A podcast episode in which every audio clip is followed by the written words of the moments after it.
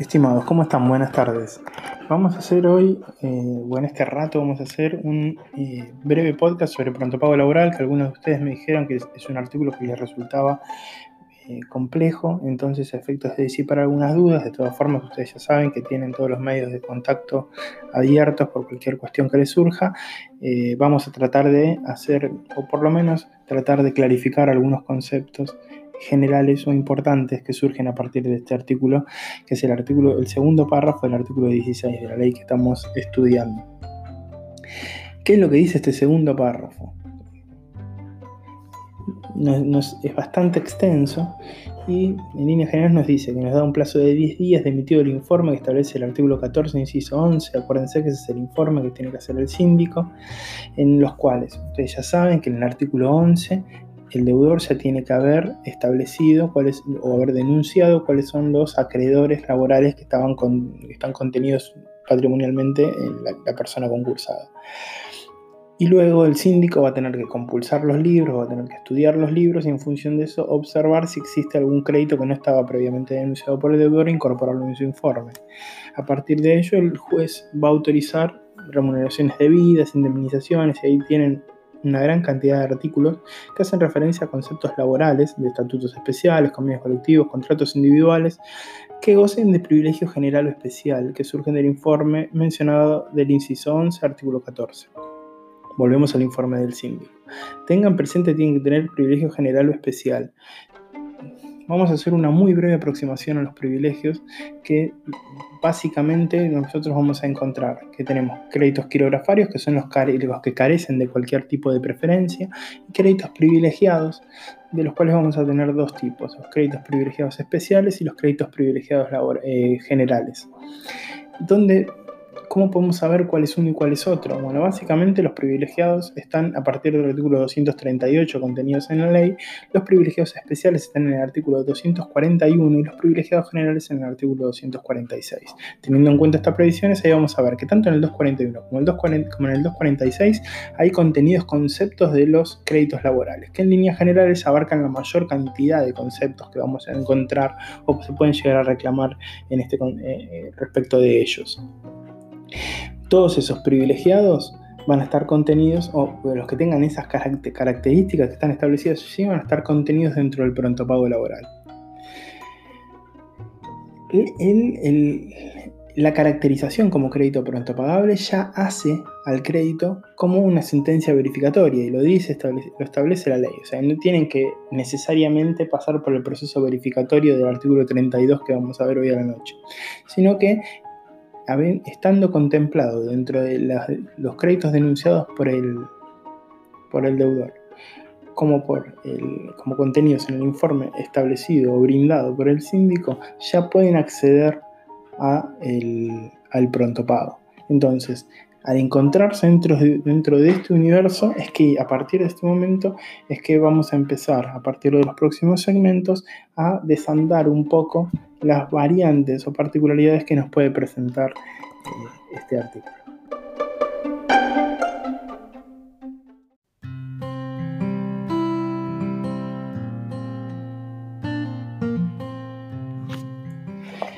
Previo a adentrarnos dentro de las distintas alternativas que tenemos, que ustedes incluso tienen detalladas en el PowerPoint que yo les envié el otro día, sobre cómo se cristaliza o cómo llega a manos del trabajador el pronto pago o la posibilidad del pronto pago, tenemos que, vamos a retroceder un par de pasos respecto de cuestiones que ya han sido estudiadas, que ya las han visto en eh, reuniones anteriores, pero es importante hacer hincapié porque tienen una relación directa respecto de lo que estamos analizando en este, en este cúmulo de reuniones o en, o en estos segmentos referidos al pronto pago. Y básicamente me estoy refiriendo a los últimos incisos del artículo 14 el primero de ellos, que es al que, en el que me quiero centrar, porque nosotros vimos que el artículo 14, a mí me gusta llamarlo, eh, podemos pensarlo como un esqueleto de lo que es la figura del concurso preventivo. En el artículo 14, el juez, que es lo que nos está dando? Nos está dando una estructura de, en cuanto a plazos y en cuanto a distintas instancias que, con sus plazos perentorios que van a tener que ocurrir, en qué secuencia van a ocurrir y durante qué espacios de tiempo se van a, se van a producir los eventos que allí están detallados. Entonces es como que el juez nos está dando un croquis, una estructura, un esqueleto de cómo se va a ir desarrollando el procedimiento del concurso preventivo que venimos estudiando, estamos empezando a estudiar. Y más allá de todas las, inhibiciones, los sorteos, los depósitos, que tiene que hacer el deudor, eh, los edictos, que ya estuvieron allá charlando con Marcelo un poco, que todos esos pueden llegar a generar causales de desistimiento, todas esas cuestiones.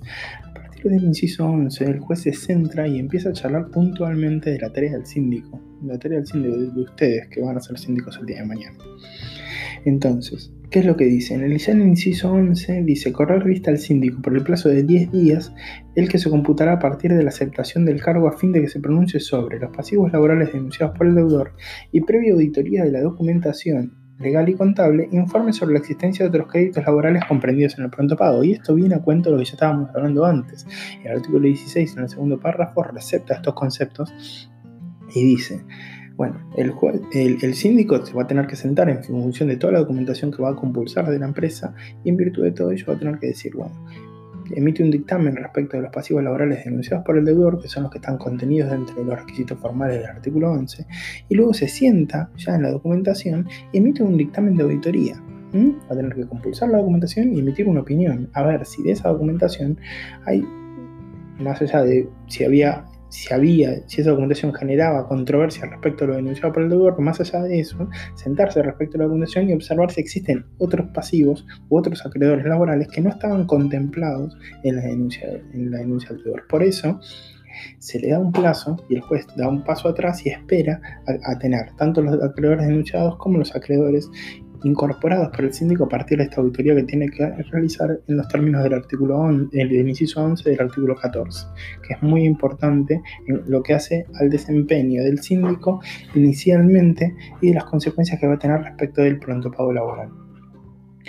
Luego, en el inciso 12 nos dice que deberá emitir un informe mensual sobre la evolución de la empresa, si existen fondos líquidos disponibles y el cumplimiento de las normas legales y fiscales. Y esto es sumamente importante porque nosotros vimos, o vamos a ver ahora, una de las formas del pronto pago que suele ser caracterizada por la doctrina de forma pacífica, todos la nombran de la misma manera, es el pronto pago automático. ¿Cuál es el pronto pago automático? O sea, no tiene que haber, no tiene que mediar ningún pedido en ninguna circunstancia. El juez lo otorga directamente. ¿A quién? A todos aquellos que estén contenidos dentro del pronto pago laboral en virtud de las circunstancias que les mencionaba recién. Entonces, a todas esas personas, ¿qué es lo que dice la ley? Como primera instancia, ¿qué tiene que hacer? ¿Qué hay que hacer? Y esto surgió a partir de algunas dudas que creo que las mencionaron dentro del, dentro del grupo. ¿Qué pasa si el concursado tiene fondos líquidos disponibles? Tiene que pagarles. Y esto puede, por ejemplo, algunos doctrinarios Chomer dicen, con, razón, esto es la clara excepción respecto de la par condicio creditor. Ustedes ven que yo siempre lo menciono porque es uno de los principios fundamentales de lo que es el proceso concursal. ¿Y por qué? Porque a igualdad de acreedores, yo a los, a los privilegiados laborales les estoy dando una, una consideración muy importante porque les estoy pagando desde el inicio. Nosotros vemos que todas las obligaciones, todas las ejecuciones individuales al momento de la fecha de presentación en concurso se suspenden. Sin embargo, todos aquellos créditos que sean identificados a través de estos mecanismos que les mencionaba recién, como primer tienen, gozan de, por, por caracterización como tales, por de parte del legislador dentro del artículo que estamos estudiando, gozan de la posibilidad de ser pronto pagados. O sea, si existen los fondos líquidos disponibles, deben ser pronto pagados en su totalidad. ¿Sí? Si así no fuese, vamos a, vamos a ver, y ya lo, deben haber observado en el artículo, que existen procedimientos que tienen que, que, atenderse. Pero, ¿cómo se sabe cuáles son esos fondos líquidos disponibles? ¿Cómo se arriba eso? Bueno, el síndico va a tener que emitir un informe mensual sobre la evolución de la empresa, si existen fondos líquidos disponibles. Y ahora nos tenemos que ir a otra a otro concepto. ¿Qué se entiende por fondos líquidos disponibles? Chomer dice, y en este, artículo me estoy apoyando bastante en él, en él, en Ruilion, que dice que los fondos serán disponibles o serán conceptuados como tales una vez que hayan sido atendidas las exigencias perentorias del giro ordinario. Ustedes ya vieron cuestiones del giro ordinario. Vieron en el mismo artículo 16, en el acto de sujetos de autorización con Marcelo, que ¿qué es el giro ordinario? El desarrollo de la actividad habitual de la empresa. Si la empresa obtiene 100 pesos y esos 100 pesos los tiene que utilizar para pagar servicios, impuestos, cargas, sueldos, etc., y después de eso le queda cero, entonces esos fondos no eran líquidos disponibles. ¿sí? Aparte, la liquidez no supone necesariamente que estén disponibles. O sea, hay líquidos en un momento, pero pueden llegar a tener una aplicación. Si una vez atendido todas esas cuestiones que se, que se requieren atender a efectos que la empresa siga desarrollando su actividad, quedan fondos líquidos que se puedan disponer, esos son los fondos que vamos a entender como fondos líquidos disponibles y que se van a utilizar para el afrontar estos, estos créditos pronto pagables de los que estamos charlando. Se cita eh, a la legisladora Negre Alonso, que fue una de las redactores del proyecto, que expresa que cuando se habla de fondos líquidos disponibles, el legislador se está refiriendo a superávit, excedentes de caja, saldo positivo que existe luego de restarles los egresos a los ingresos.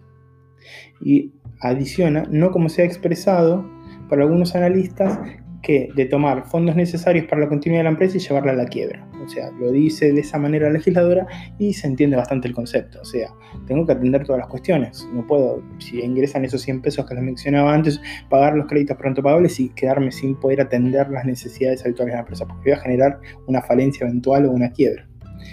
Entonces, me interesaba resaltar estas funciones previas que tiene que realizar el síndico, que son puntos fundamentales sobre los cuales se va a posar la, la ley en, a partir del artículo 16 para poder desarrollar todo lo que es el pronto pago laboral.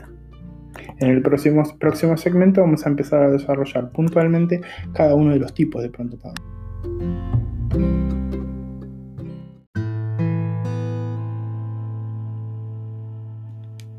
Ahora, en este segmento de lo que tenemos que hablar, o de lo que vamos a hablar, es qué pasa respecto de, bueno, ya vimos las diferentes tareas que tiene que realizar el síndico previo y que ya estaban contenidas dentro del artículo 14 que habíamos charlado previamente, pero me interesaba resaltar a efectos de poder vislumbrar que esa tarea del síndico repercute respecto a otras cuestiones entre las cuales está el pronto pago laboral.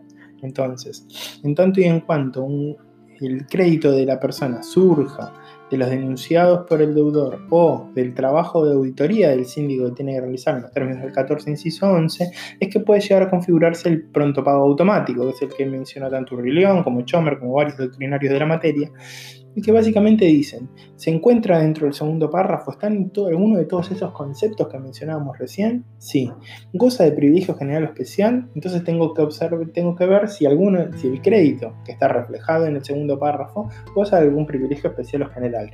¿Qué es un privilegio? Vamos a hacer una aproximación muy eh, muy acotada en cuanto al concepto, pero como para tener una idea en esta instancia del curso, un privilegio es definido en líneas generales por la doctrina como la calidad que tiene un crédito para ser cobrado con preferencia a otro. ¿sí? Por la caracterización del crédito, los, privilegios siempre son caracterizados objetivamente, o sea, por el tipo de privilegio, por el, crédito respecto del cual recae, es accesorio de un crédito con una característica en particular, ese crédito se va a cobrar antes que otros. ¿Mm? No importa quién lo detente, por eso es objetivo y no subjetivo. Y siempre es creado por ley. Como característica general de los privilegios podemos podemos abundar con mayor profundidad. Pero es importante que tengan presente que tiene que gozar de algún tipo de privilegio. La mayoría de los créditos laborales, casi exclusivamente, gozan de algún tipo de privilegio. ¿Cómo puedo saberlo? Bueno, me puedo remitir al artículo 241, donde están enumerados los privilegios especiales y o puedo ir al artículo 246 donde están enumerados los créditos con privilegios generales. Entonces, observo que se dé la primera característica, observo que se dé la segunda, que esté incluido en la lista aportada por el síndico conforme al 14 inciso 11, la auditoría de la que venimos hablando desde el inicio de, este, de, estos audios, y que el juez haya autorizado el pago de los créditos. Configurándose estas cuatro variantes, es que ya puede, dentro de los 10 días posteriores a la resolución, realizarse por parte del deudor el pago a los créditos que configuren estas alternativas. En el caso de que eso no se realice, o sea, esto tiene que realizarse sin que haya mediado una actividad de parte del acreedor. En el caso de que el juez no lo otorgue dentro de los 10 días posteriores a la resolución, es que va a poder el acreedor solicitarlo. presentar una nota solicitándolo. ¿Qué pasa cuando se dan las, eh, no se dan algunas de las últimas dos alternativas? O sea, tenemos un crédito que se encuentra dentro del párrafo segundo del artículo 16, goza de periodismo general especial, pero o no está en la lista del artículo 14 porque el síndico no lo observó, porque no surge de los libros, lo que no significa que el crédito no exista, pero no surge de los libros, y de la auditoría del síndico no, se extrae la existencia de ese crédito, no fue denunciado, o sea, no hay confesión de parte respecto de ellos, entonces el juez no lo autoriza, ¿qué es lo que se puede hacer? ¿Se pierde el crédito? No. Se puede solicitar el pronto pago a instancia de la parte interesada. El acreedor, como parte interesada, reúne los requisitos del artículo A y B, de eh, los requisitos A y B mencionados anteriormente, o sea, están dentro de los privilegiados y están dentro de las caracterizaciones del artículo 16. Entonces el acreedor tiene que solicitarlo por escrito en el concurso. Y las características, y yo se los mencioné y se los aporté, es una sustanciación mínima, o sea, no llega, no llega a ser ni siquiera un incidente. Ustedes con Marcelo vieron una diferenciación de lo que es un proceso de conocimiento, o vieron una caracterización de lo que es un proceso de conocimiento, en oposición al proceso más abreviado que podemos llegar a tener, que es el proceso ejecutivo, donde no se analiza la causa, sino que se, directamente se va sobre, eh, sobre las características del documento que se está pidiendo ejecutar, y en el caso de configurarse, en función de los términos de la ley, se ordena el pago. En el caso de un proceso de conocimiento, cada una de las partes van a tener que argumentar, van a tener que aportar pruebas, y en virtud de todos, esos elementos es que el juez va a decidir. Nosotros dentro de la ley, a partir del artículo 280, tenemos cómo se configura un incidente, que básicamente es como un proceso de conocimiento abreviado. Bueno, el proceso del pronto laboral, la instancia de, eh, de controvertir las posiciones es mínima, no, llega a ver, ni no se llega a caracterizar siquiera como incidente, solo se toma la argumentación o el pedido por parte del acreedor se le da vista al síndico para que el síndico opine y al concursado únicamente y en virtud de esas devoluciones, con la documentación que posee, el juez resuelve o acepta o rechaza. En el caso de rechazar, la ley establece específicamente cuáles son los causales de rechazo, que las constancias no reflejan el crédito, legitimidad u origen dudosos, que el crédito esté controvertido, o que una parte dice que existe, otra parte dice que no, y o que haya una sospecha, o de, los elementos que se aportan, surge una sospecha de que puede haber connivencia entre el concursado y el peticionario, o el acreedor, o el acreedor insinuante, por decirlo de alguna manera. Entonces, en, en estos casos, el juez que va a decir, no, yo no lo habilito al pronto pago laboral. ¿Eso significa que pierde el crédito? ¿Volvemos otra vez? No. O sea, va a haber otras alternativas para plantear ese crédito, pero no, no va a ser a través de este conjunto pronto pagable que es el que estábamos, estamos estudiando en este artículo. ¿Estas resoluciones son apelables? Sí, absolutamente, son apelables. Y bueno, ahí, aquí concluimos este segmento y luego vamos a ver las otras variantes de forma un poco más reducida y vamos a hacer un último segmento donde vamos a hacer algunas referencias respecto al ejercicio que por lo menos no me han preguntado demasiado, pero a efectos de por si alguien no lo hizo, algunas consideraciones.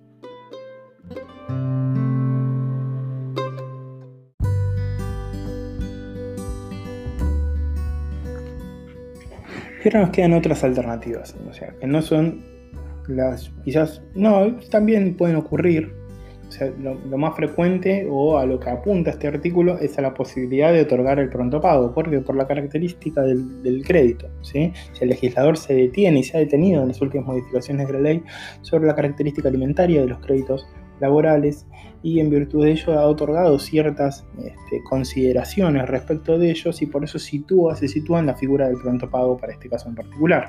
Ahora, en el caso de no configurarse alguna de las circunstancias que observamos anteriormente, bueno, hay otras alternativas. Sí, puede presentarse a verificar el crédito en los términos del artículo 32, que vamos a ver más tarde, aportando toda la documentación, aportando una nota correspondiente, argumentando su monto, causa y privilegio, absolutamente está dentro de las posibilidades y puede llegar a hacerlo y va a estar sujeto a las características propias del artículo 32. Va a ser eh, analizado por el síndico, se le va a requerir la documentación y en virtud de, todo ello, el juez eventualmente en una resolución posterior del artículo 36 va a determinar si el, crédito es verificado, declarado admisible y será incorporado al conjunto de créditos con su característica.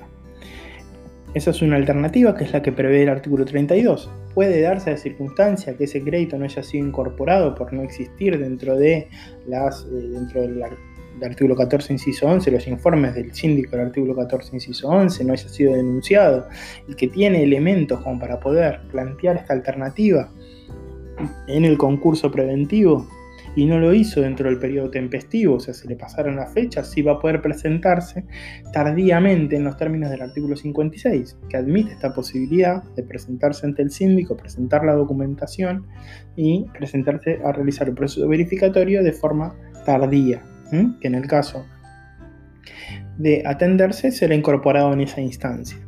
Y la última de las alternativas, que es la que vieron ustedes en la la última reunión que tuvieron, el último Zoom que tuvieron con Marcelo, es, en el artículo, es una de las excepciones del artículo 21 de la ley 24522. El artículo 21, que era un fuero de atracción en su momento, con las últimas modificaciones fue prácticamente vaciado de contenido, en el sentido de que hay muchísimos juicios que quedan fuera de la órbita del fuero de atracción, casi la mayoría. De hecho, si, mal no recuerdo, en el mismo eh, en la misma videoconferencia, en, mismo, en la videoconferencia que hicieron con Marcelo, él mismo les mencionó que básicamente o prácticamente los únicos que quedaron dentro del foro de atracción son los procesos ejecutivos, referidos a títulos abstractos que después vamos a ver con un poco más de profundidad. Pero yendo puntualmente al pronto pago laboral, ¿qué es lo que tenemos? ¿Qué es lo, eh, ¿qué es lo que tenemos? Que están excluidos de eh, la posibilidad de no, están excluidos de la atracción. Entonces, ¿qué es lo que va a poder hacer el trabajador? Va a poder plantear su reclamo ante el juez laboral. Y en, el mismo, en la misma videoconferencia, Marcelo le preguntó por qué le puede interesar a una persona plantear su reclamo, un trabajador plantear su reclamo en el foro laboral y no hacerlo en el foro comercial. Porque por el conocimiento más extenso que tienen y los criterios que se tiene para la determinación de cuestiones indemnizatorias o cuestiones de créditos laborales que están pendientes, el juez laboral va a tener, generalmente va a brindar alguna o suele brindar montos más grandes que los que se suelen obtener a través del fuero comercial, que no es la materia propia del fuero, si bien eh, pueden llegar a continuar a través de eh, las diferentes variantes que ya hablamos, lo más eh, quizás lo más razonable que suelen aconsejarle los letrados a, los trabajadores que tienen algún tipo de crédito controvertido es que sigan su trámite a través del pronto pago laboral. ¿Y qué hago una vez que tengo el pronto pago laboral? Yo se los marco, eh, se los marqué bastante, eh, se los resalté en, el PowerPoint, es que una vez que está firme, y después les voy a consultar a ver si saben qué, significa o tengan presente que una, una, sentencia definitiva, una resolución definitiva, no es lo mismo que una resolución firme. Una resolución firme es una resolución que tiene más instancias de revisión. No puedo ir a una instancia superior a, que me lo revisen a la resolución. ¿sí? Cada instancia va, va, a emitir una resolución que es definitiva para la instancia, pero puede ser revisable en muchos casos por instancias superiores. De hecho, muchos de los fallos que yo les envié, no del fuero laboral específicamente, porque estudiamos el comercial, son revisiones de cámaras respecto de eh, resoluciones de tribunales inferiores. Entonces, una vez que la Cámara emite una resolución, ahí ya, y no hay más instancias recursivas, eh, eso eh, significa que esa resolución queda firme. Una vez que la resolución queda firme, volvemos al artículo 56 que les mencioné anteriormente. El acreedor va a presentarse dentro del concurso y va a presentar su resolución firme. Y el juez la va a tomar y la va a considerar y en el caso de considerarlo, que habitualmente ocurre así, la va a incorporar dentro de la masa, los va a incorporar dentro de la masa de acreedores.